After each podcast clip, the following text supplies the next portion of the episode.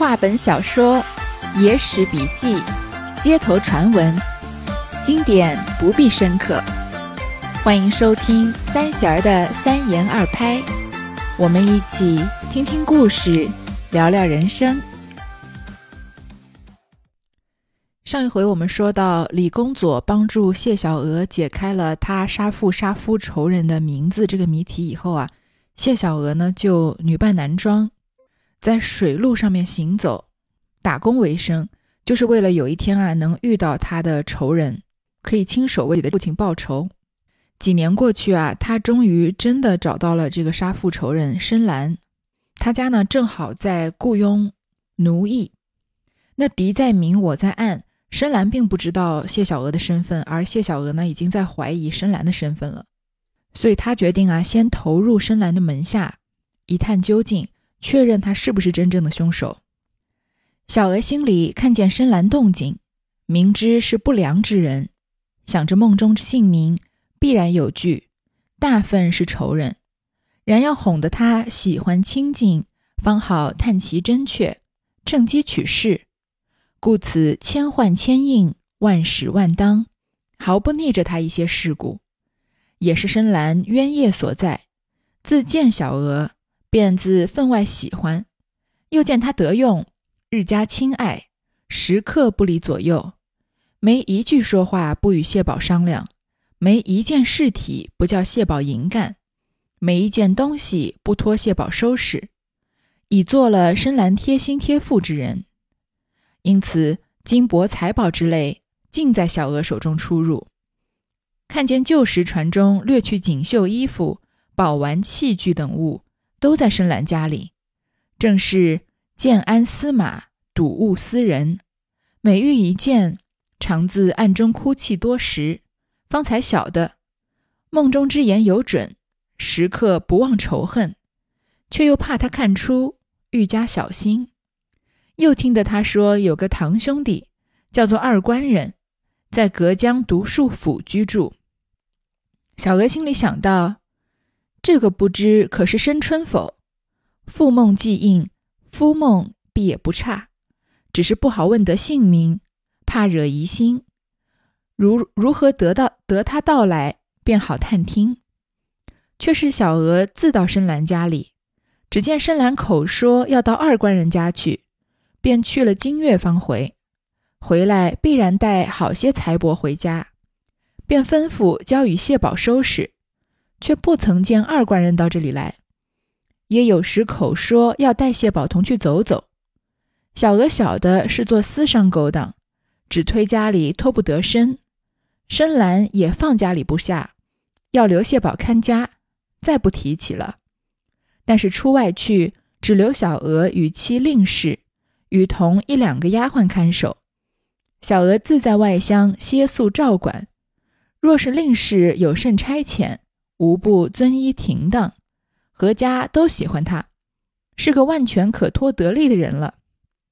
说话的你差了，小娥既是男伴了，深蓝如何肯留他一个寡汉伴着妻子在家？岂不疑他生出不伶俐事来？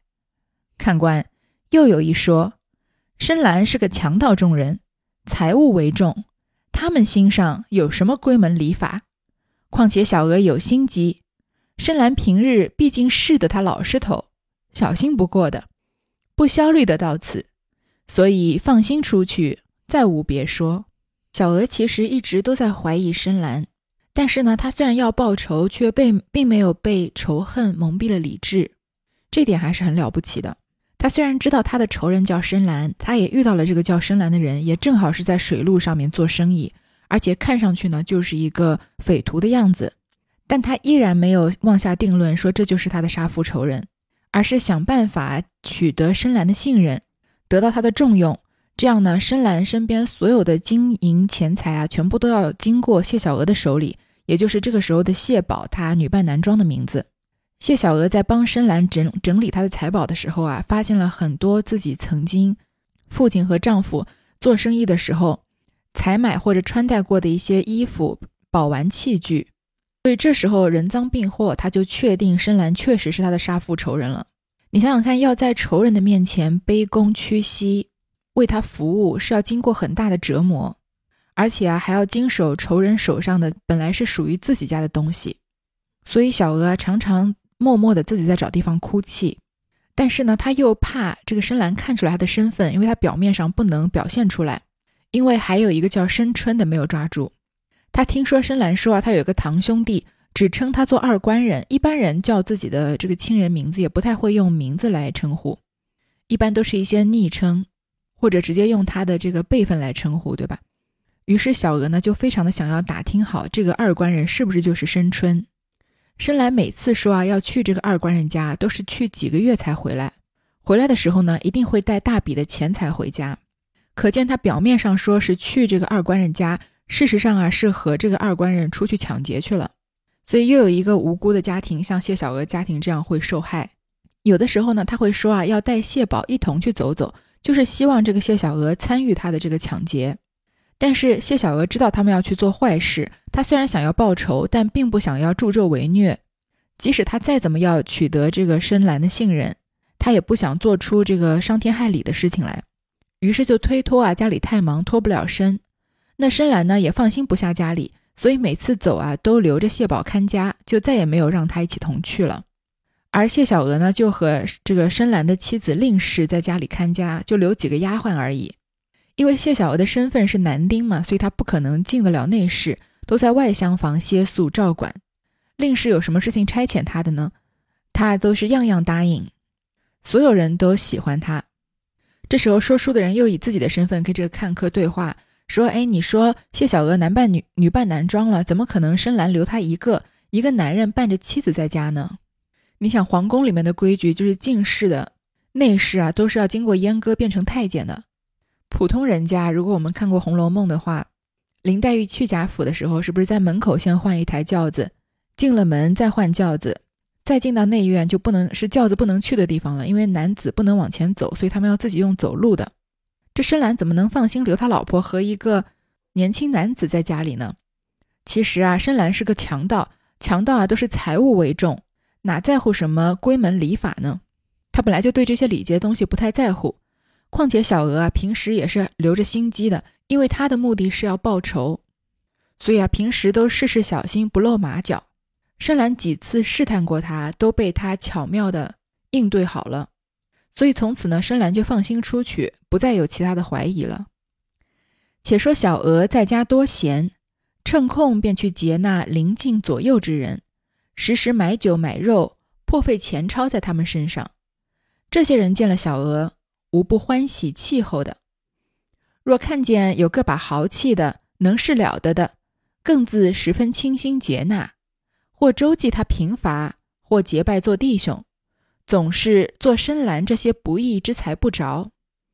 深蓝财物来的容易，又且信托他的，哪里来查他细账，落得做人情。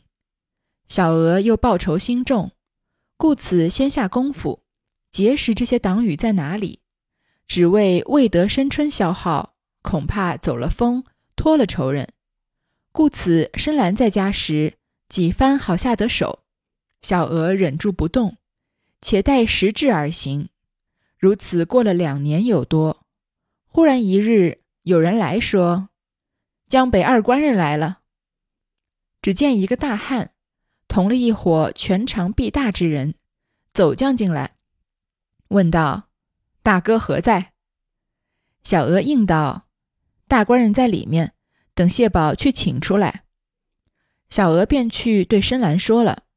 深蓝走出堂前来道：“二弟多时不来了，甚风吹得到此？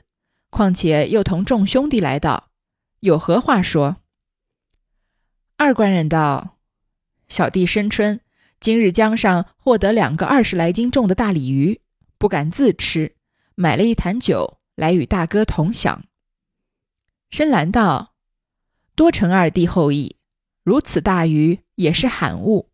我被托神道福佑多年，我意欲将此鱼此酒，再加些鸡肉果品之类，赛一赛神，以泄腹脾，然后我们同散福寿用方式。”不然只一味也不好下酒，况列位在此，无有我不破抄反吃白食的。二弟意下如何？”众人都拍手道：“有理，有理。”深蓝就叫谢宝过来见了二官人，道：“这是我家故宫，即是老实勤谨可托的，就吩咐他叫去买办食物。”小娥领命走出，一霎时就办得齐齐整整，排列起来。申春道：“此人果是能事，怪到大哥出外，放得家里下。原来有这样得力人在这里。”众人都赞叹一番。深蓝叫谢宝把服务摆在一个养家神道前了。申春道：“须得写众人姓名，通呈一番。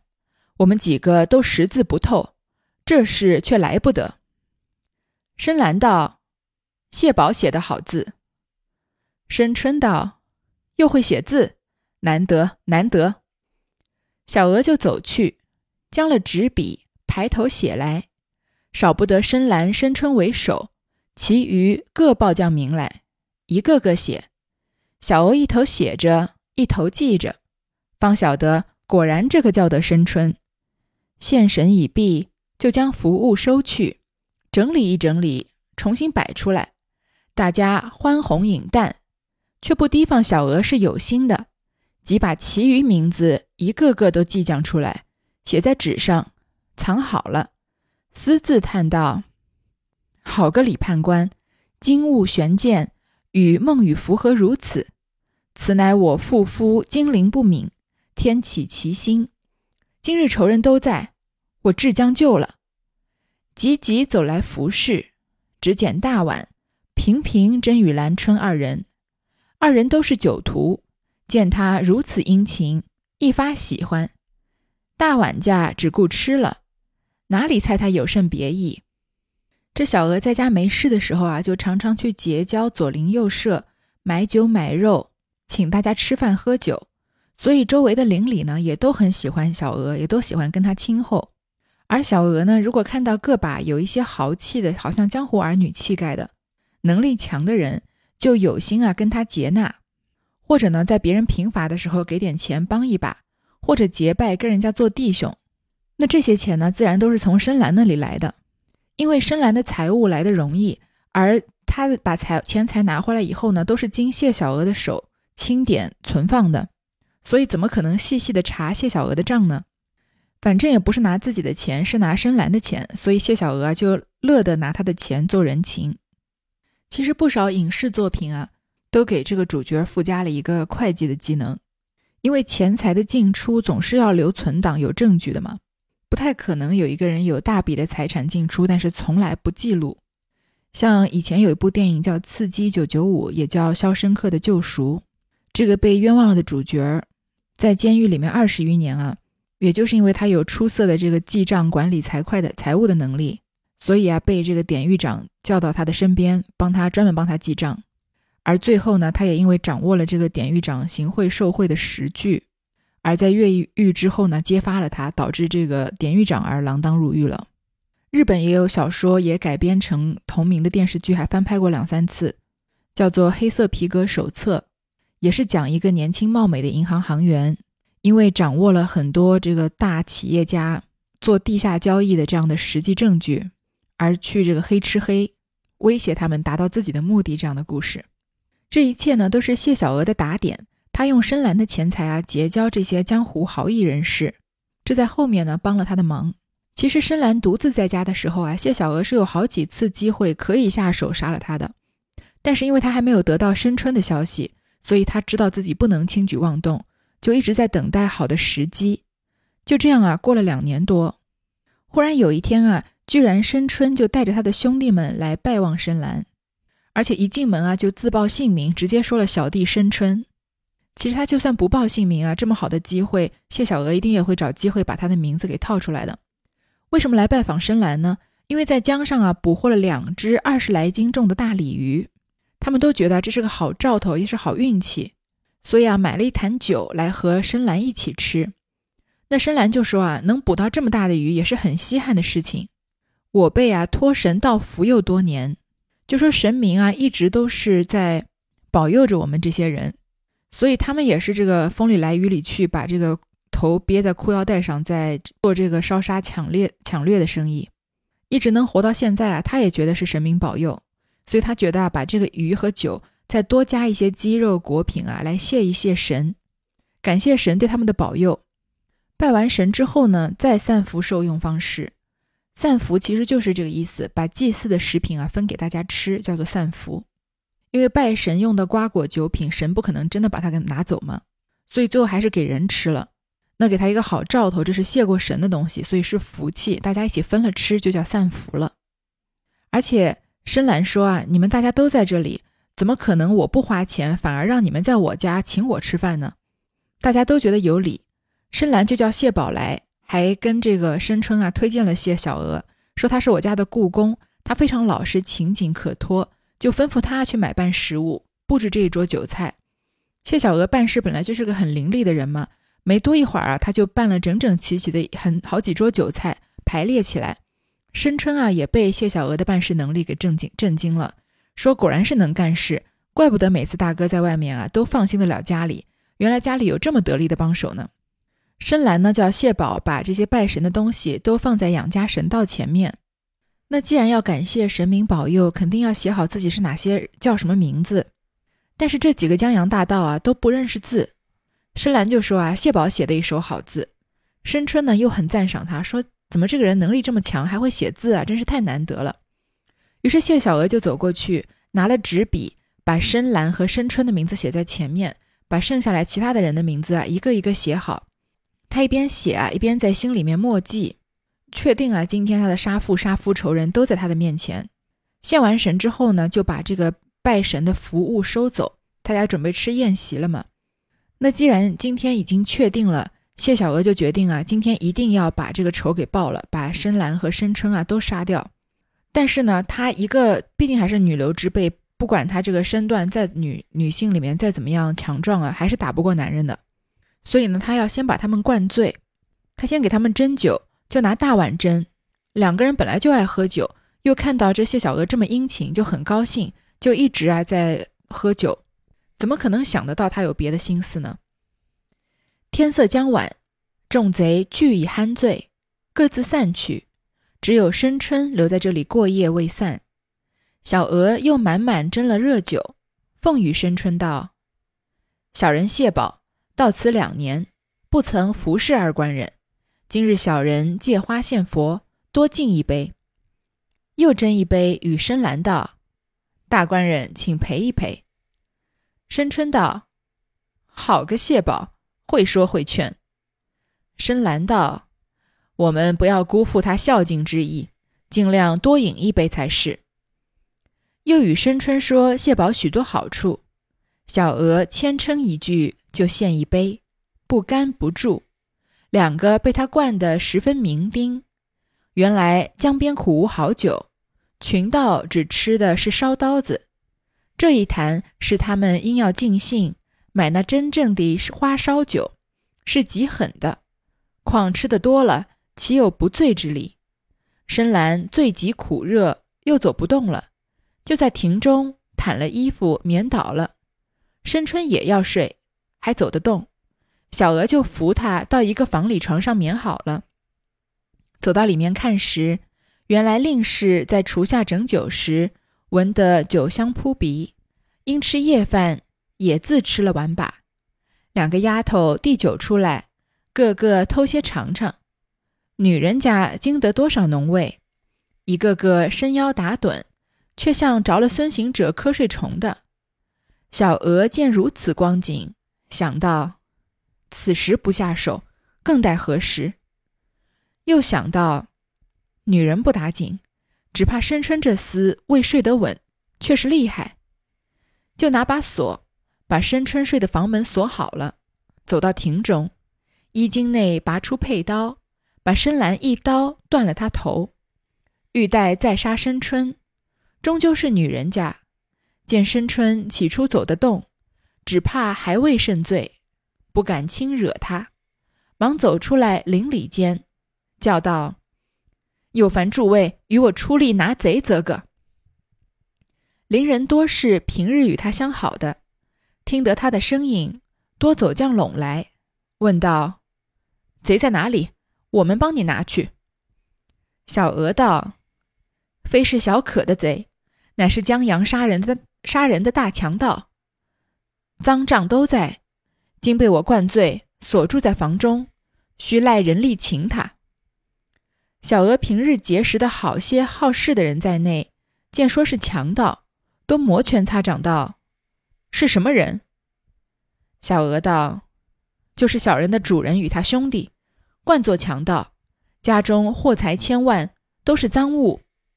内中也有的道，你在他家中，自然知他背细不差，只是没有被害失主，不好鲁莽的。”小娥道。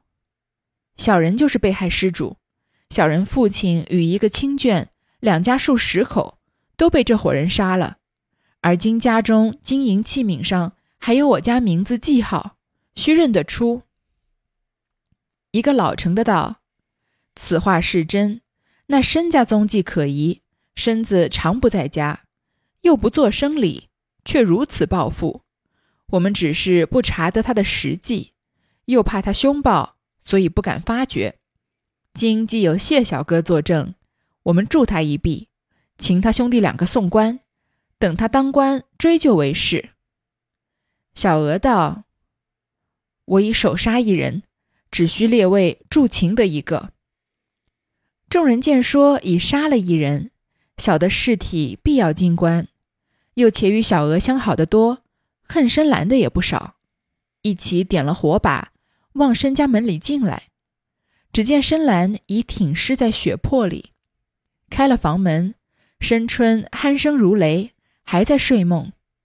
众人把锁子捆住，申春还挣扎道：“大哥，不要取笑。”众人骂他强盗。他兀自未醒，众人捆好了，一起闯进内房来。那令氏饮酒不多，醒得快。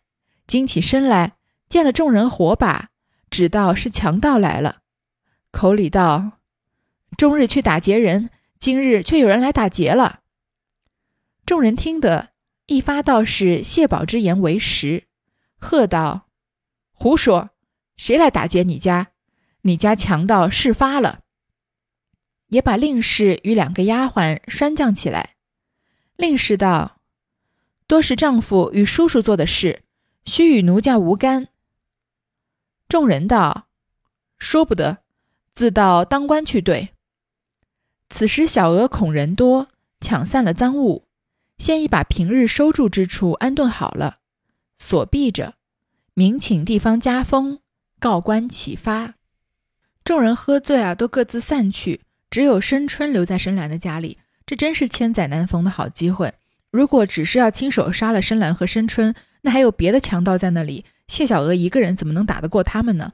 但是正好他们都走了，于是呢，谢小娥啊又单独的继续斟酒，继续灌深蓝、深春，务必啊把他们灌得不省人事。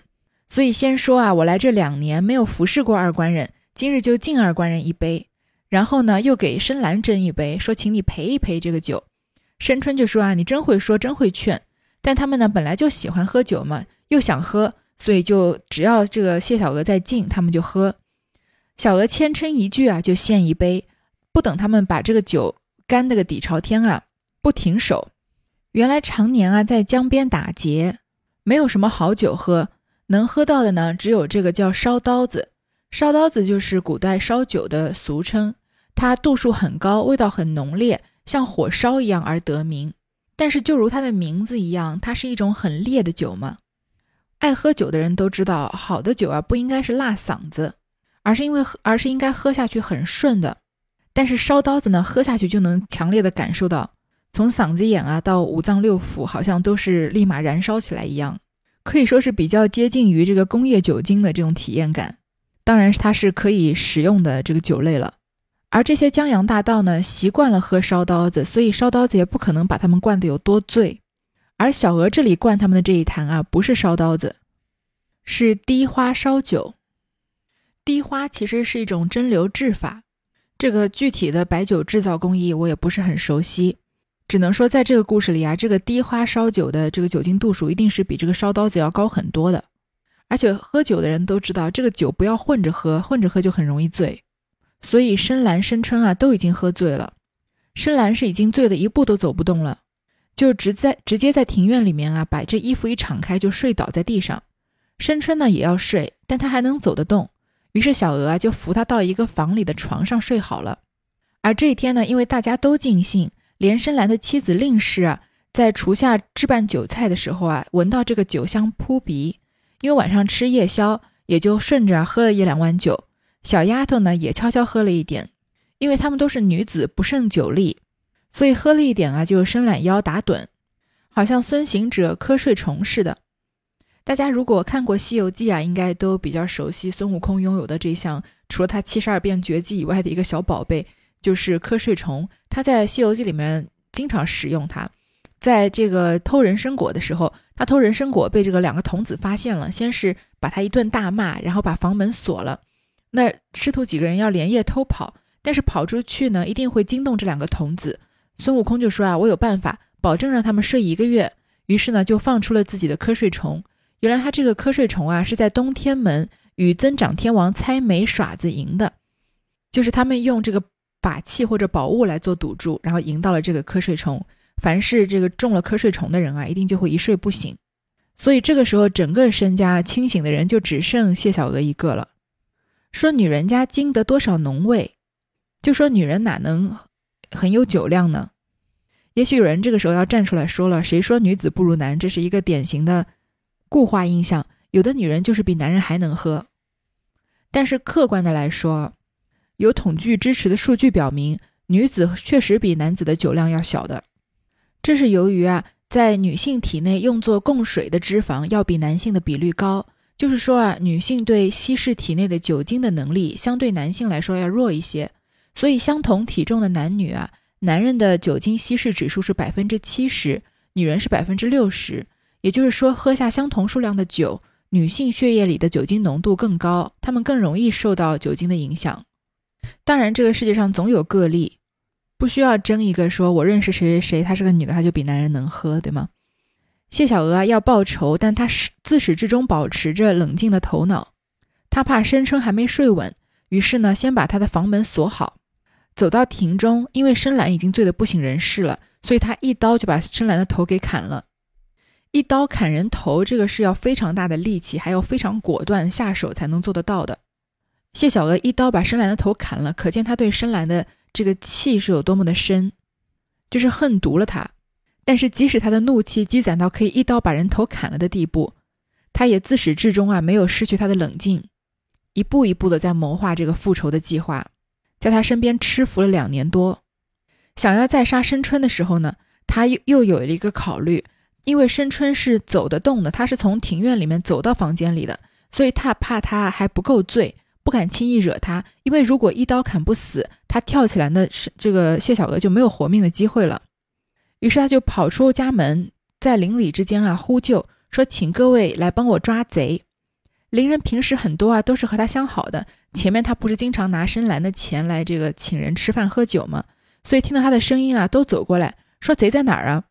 这小娥就说：“啊，不是我们家招贼，是那种江洋大盗，人赃俱获，今天被我灌醉了，锁在房里呢。平时谢小娥刻意结交的那些人，就是那些有江湖豪气的人。”同时，也是一些好事的人，听见说是强盗，都摩拳擦掌，说是什么人啊？小娥就说啊，就是我的主人和他的兄弟，他们平常就是做强盗的，家中的财货有千万，都是赃物。这人群里面有一两个人就说啊，你一直在他家中服侍，你既然说他是强盗，他必然是强盗。只是这个时候没有被害的失主，我们也一时之间不能就鲁鲁莽的抓他们呀。谢小娥就说啊，我就是被害的失主。于是就把自己的父亲和家眷一家数十口都被深蓝深春为首的这个强盗杀了的故事跟他们说了一遍，而且又说啊，他们家的金银器皿上现在还有我家的名字记号，我一认就认得出。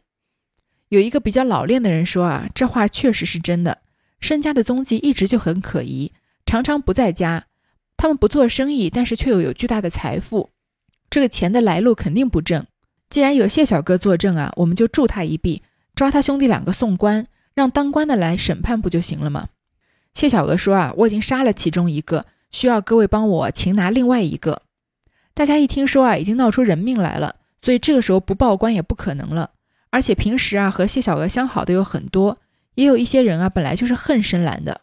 江洋大盗这样的脾气，怎么可能跟左邻右里处的好呢？所以一起点了火把到申家门里来，看到深蓝啊，已经挺尸在血泊里面，已经被谢小娥杀了嘛。打开房门，申春呢已经睡得叫不醒了，众人用锁子把他捆住。申春在睡梦中还挣扎，说：“大哥，不要跟我开玩笑。”众人就骂他强盗，但他还没有醒。看来谢小娥的顾虑是多余的，他已经这个睡得很熟很熟了。而深蓝的妻子令氏喝酒喝的不多，一下就醒了，看到家里来了好多人，还举着火把，以为是强盗来了，因为还有一些酒的余罪吧，可能，所以脱口就说：“啊，从来都是你们去打劫别人，今天却有人来打劫我们家了。”大家一听到令氏这么说啊。就知道谢小娥说的话一定是真的，就说我们不是来打劫你家，是你家强盗事发了，就把令氏和两个丫鬟也捆起来。令氏这个时候试图和她丈夫撇清关系，说这是丈夫和叔叔做的事，和我家无干。众人就说啊，你说没有用，到当官的面前去说。